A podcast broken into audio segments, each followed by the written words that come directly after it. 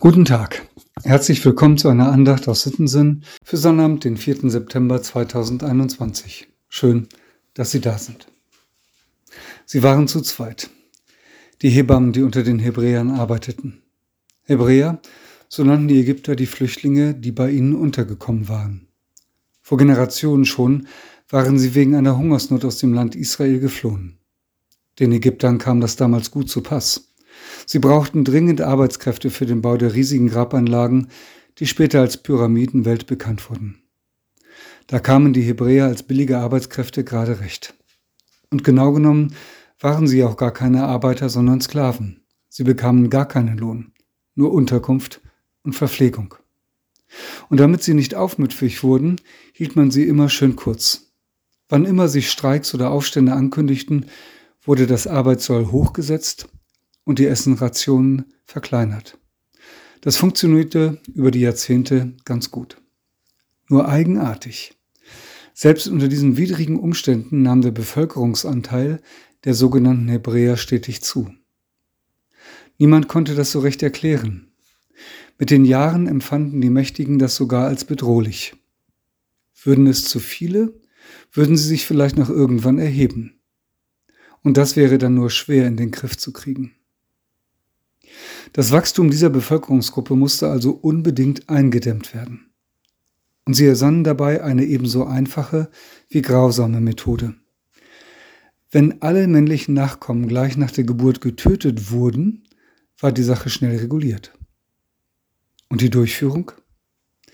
Da wurden kurzerhand die beiden Hebammen beauftragt. Die, so sagte man sich, waren ja sowieso bei jeder Geburt zugegen und könnten das gleich mit erledigen. Ihr Auftrag also, ab sofort jedes männliche Baby direkt nach der Geburt töten. Liebe Hörerinnen, liebe Hörer, Sie wissen vermutlich, wie die Sache ausging. Die Hebammen haben sich nicht an den Befehl gehalten. Wie sollte eine Hebamme das auch tun? Sie befahrt, schützt und hilft dem Leben, dass es gesund zur Welt kommt. Sie steht Frauen und Familien in den Momenten großer Gefahr und Unsicherheit zur Seite. Eine Hebamme kämpft für das Leben und sei es noch so klein und zart. Wie kann man einem Menschen mit dieser Profession zumuten, Babys zu töten? Die Hebammen haben der grausamen Anweisung nicht gehorcht. Im Alten Testament wird über diese beiden Frauen, Schifra und Pua sind ihre Namen, notiert. Aber die Hebammen fürchteten Gott und taten nicht, wie der König von Ägypten ihnen gesagt hatte, sondern ließen die Kinder leben. Aber die Hebammen fürchteten Gott und taten nicht, wie der König von Ägypten ihnen gesagt hatte. Was für ein Satz und was für ein Mut. Rund 2000 Jahre später beweisen Petrus und die Jünger ganz ähnlichen Mut. Man verbot ihnen damals bei angedrohter schwerer Gefängnisstrafe von Jesus Christus zu reden. Sie taten es trotzdem. Und sie sagten auch warum. Man muss Gott mehr gehorchen als den Menschen.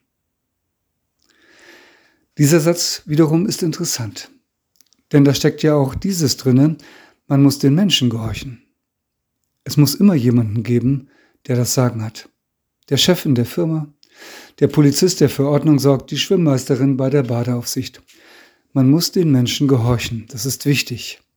Jedermann sei untertan der Obrigkeit, hat Paulus einmal gesagt, so soll es sein.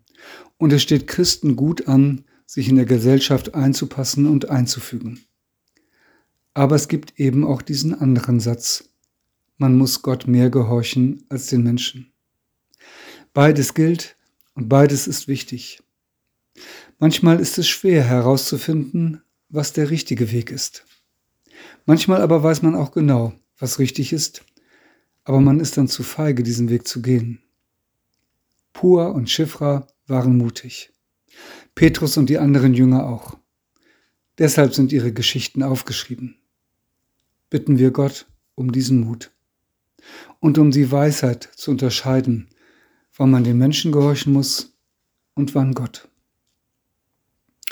Ich lade ein, mit mir zu beten.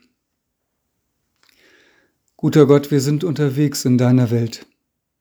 Wir leben in einem System, in dem wir und andere das Sagen haben. Wir danken dir, dass dadurch so viele Dinge funktionieren. Aber bitte Gott, gib uns die Wachheit zu sehen, wann es gilt, dir zu gehorchen. Und wenn es so ist, gib uns den Mut, die nötigen Schritte zu tun. Amen. Mit einem freundlichen Gruß in jedes Haus, ihr Andreas Hannemann.